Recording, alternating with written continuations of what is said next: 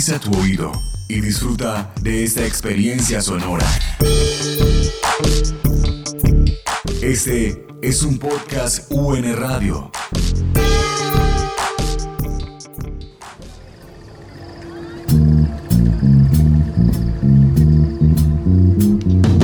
El síndrome de Van der Luz lo padecen quienes van más allá del simple deseo de viajar, una incesante necesidad de descubrir lugares y culturas nuevas.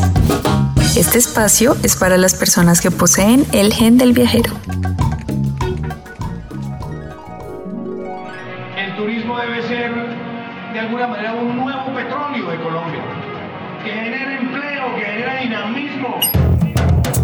Hay unas medidas que es eh, salvaguardar el empleo, salvaguardar el talento. Actualmente estamos oh, trabajando como un ritmo en torno al 20% de lo que sería normal. Medidas fundamentales, pero que hay que empezar desde ya. Por supuesto, mm, destacaría dos grandes ejes, la sostenibilidad y la transformación digital. Este era Sergio Moreno de Canarias, ¿lo recuerdan? Él nos compartió en la primera parte de este episodio algunas reflexiones sobre la reactivación y la mejora del futuro del sector turístico. Hoy nos pensamos el turismo post-pandémico en Colombia. La Vanderlusteca, un podcast que desenreda las diferentes aristas del turismo en Colombia.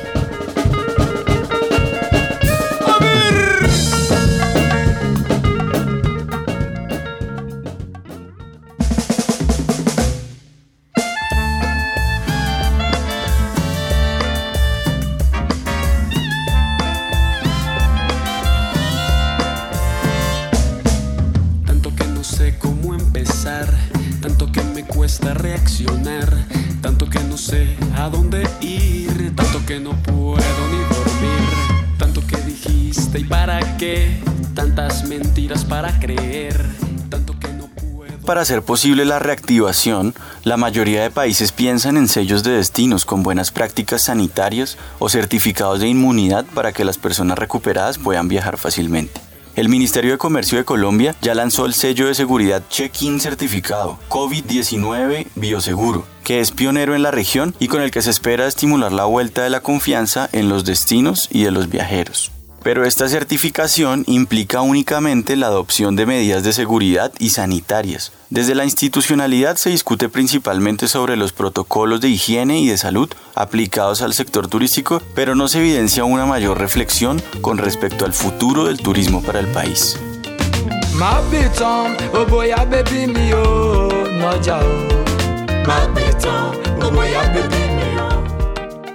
En la propia intención y en el afán de reapertura y recuperación se demuestra la fragilidad del modelo. Lamentablemente en Colombia los puestos de trabajo en el turismo, así como en otros sectores, son muy informales. Estas medidas corren el riesgo de ser muy débiles y no surtir efectos reales en la mayoría de personas que trabajan en el sector. A pesar de los esfuerzos por reabrir a las malas el turismo, lo cierto es que se está derrumbando el sueño y se evidencia la fragilidad de nuestra actual forma de viajar y de vivir.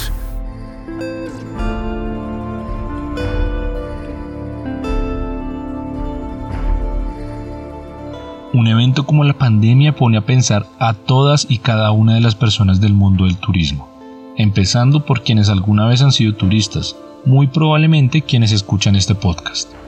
Escuchemos respuestas cotidianas de la gente sobre cómo creen que el turismo va a cambiar por la pandemia.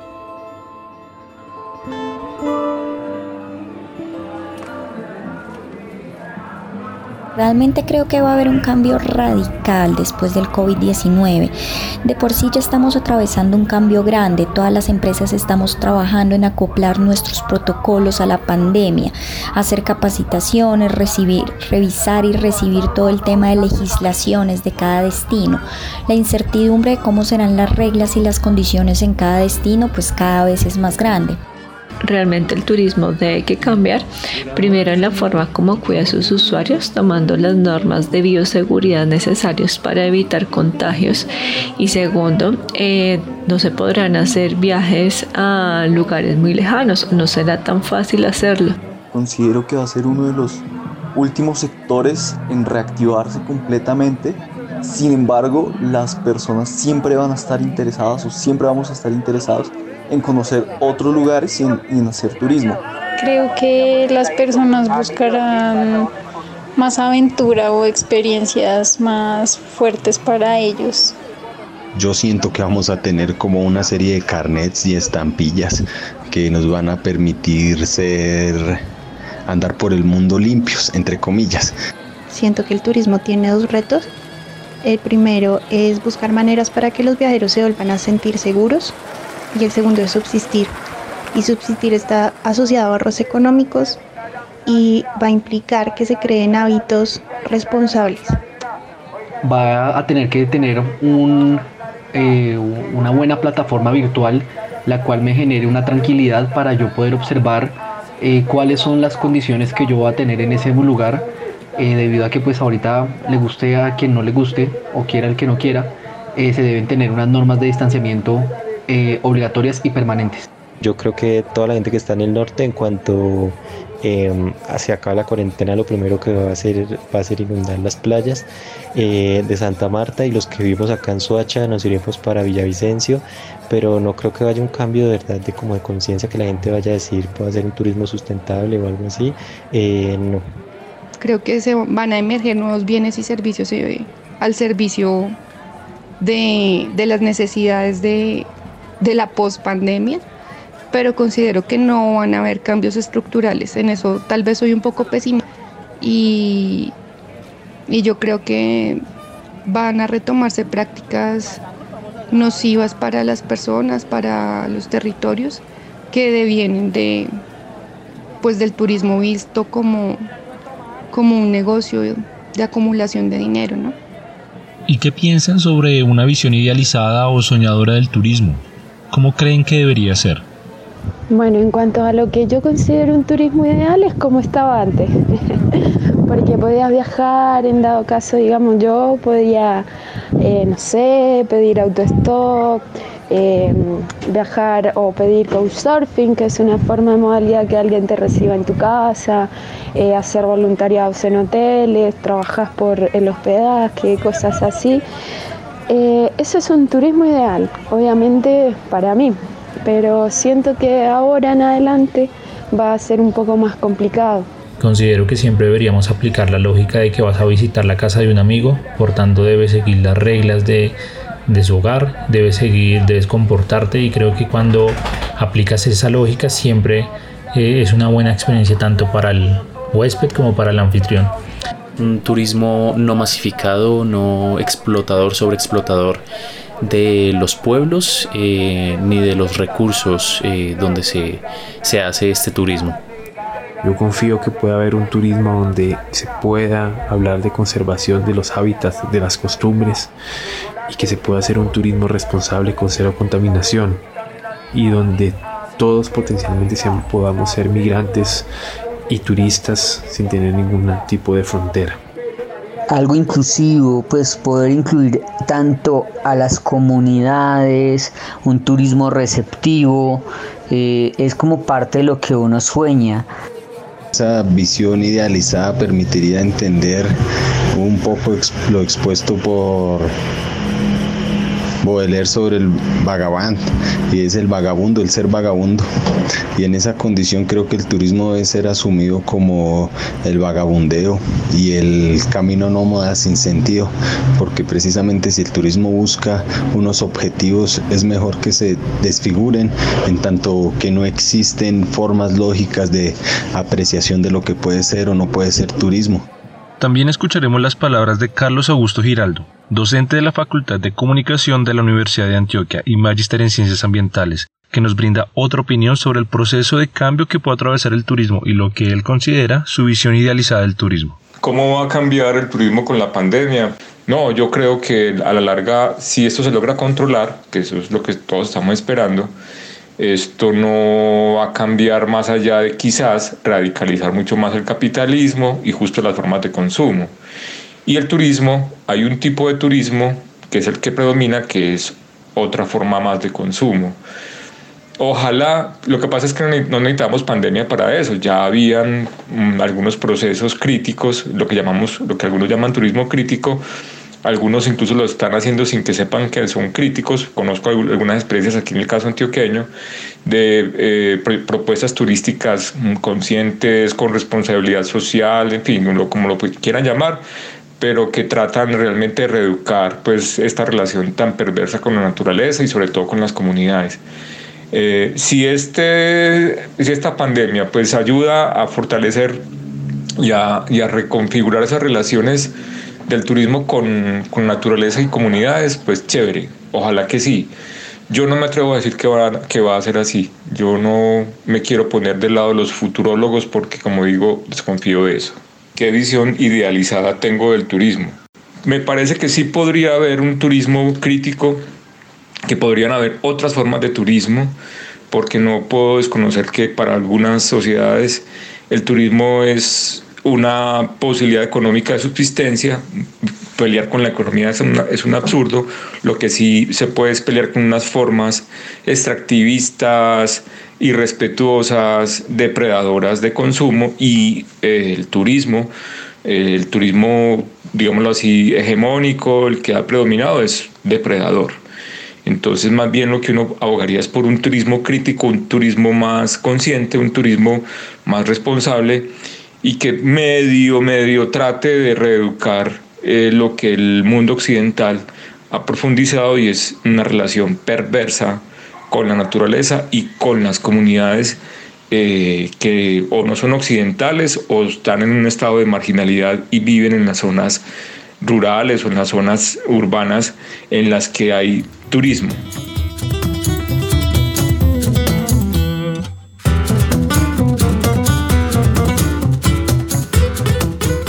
¿Cuál es la esencia del turismo?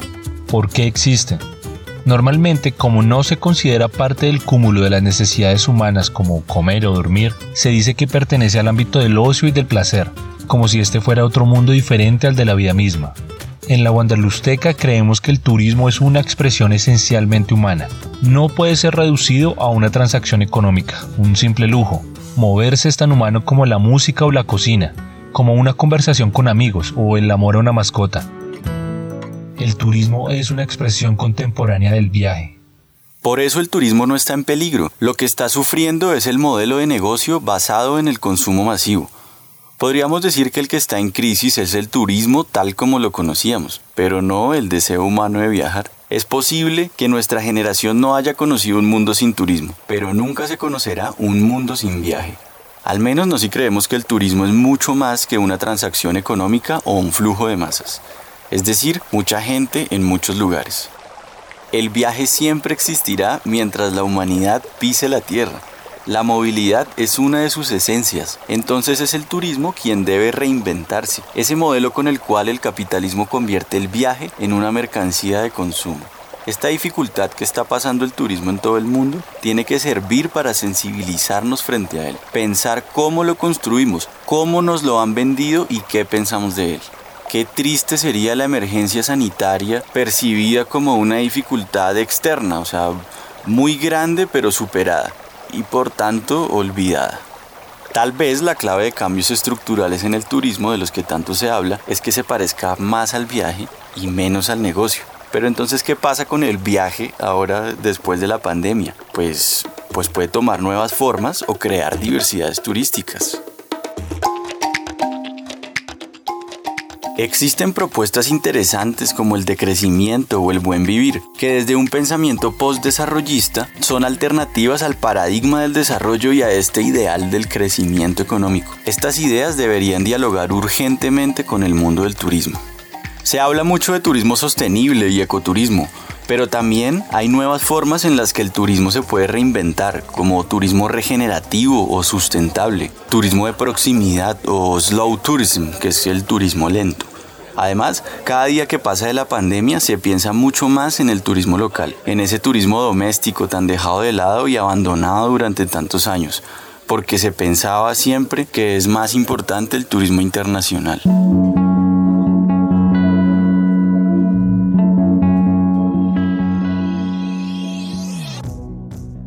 Pensando particularmente en Colombia, el COVID-19 puede significar reencontrarse con el país, que tiene una enorme riqueza cultural y una biodiversidad envidiable, pero que colombianas y colombianos conocemos poco. Mucha gente lo pensará dos veces si prefiere conocer Europa en lugar de conocernos a nosotros mismos.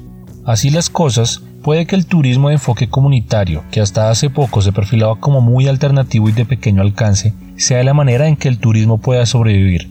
Esta forma implica sustentabilidad, empoderamiento territorial y político de las comunidades y en general un cambio de mentalidad, un turismo educativo y económicamente solidario. Paradójicamente, debemos pensar en un turismo que no dependa únicamente del turismo mismo, sino que esté complementado con otras actividades productivas. En el turismo de enfoque comunitario puede estar nada más ni nada menos que el futuro del turismo en el país, pero que no se entienda como el nuevo petróleo,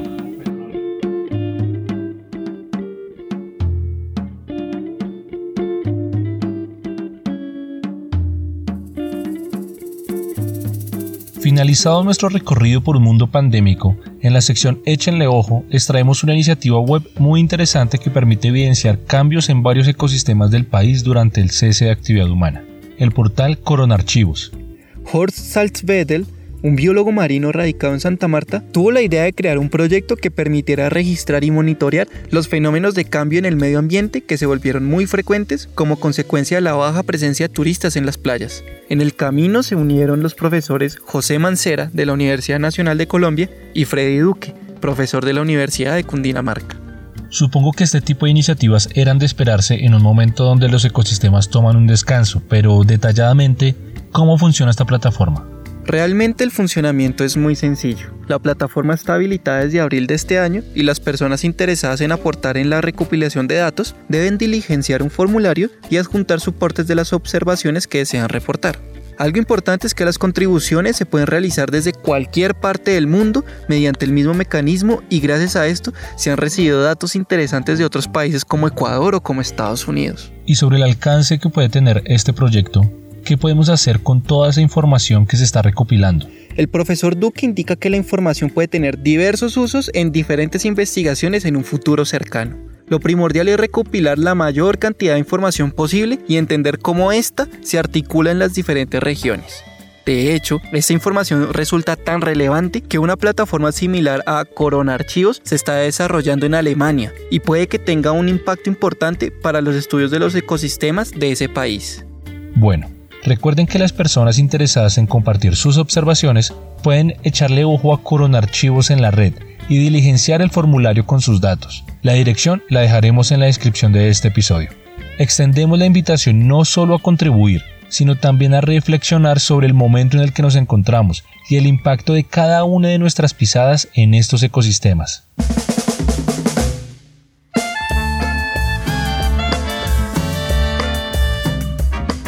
Hemos llegado al final de nuestro episodio sobre turismo y pandemia. A Sergio Moreno y Carlos Giraldo, muchísimas gracias por sus apreciaciones. Esperamos compartir mucho más. No duden en escribirnos a través del correo wanderlusteca.gmail.com o en nuestras redes sociales Instagram o Facebook como arroba wanderlusteca. La Wanderlusteca Podcast hace parte de UN Radio. La producción sonora estuvo a cargo de Gecko Gómez. La producción periodística e investigación estuvo a cargo de Daniel Chavarría, Alejandro Espina y Juan Felipe Vinasco. Recuerde que pueden seguir la playlist de Spotify Wanderlusteca, donde pueden escuchar la música que en cada uno de los episodios nos acompaña.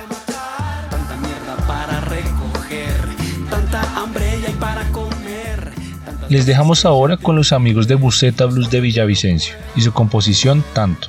Muchas gracias por escucharnos y hasta la próxima.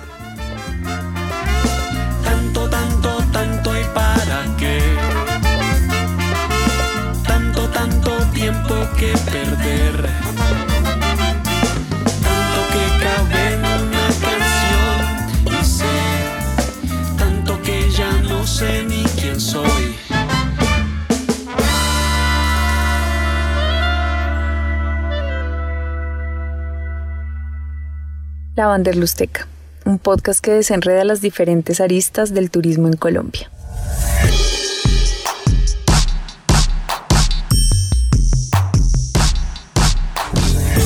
Este y otros podcasts en nuestro sitio web unradio.unal.edu.co.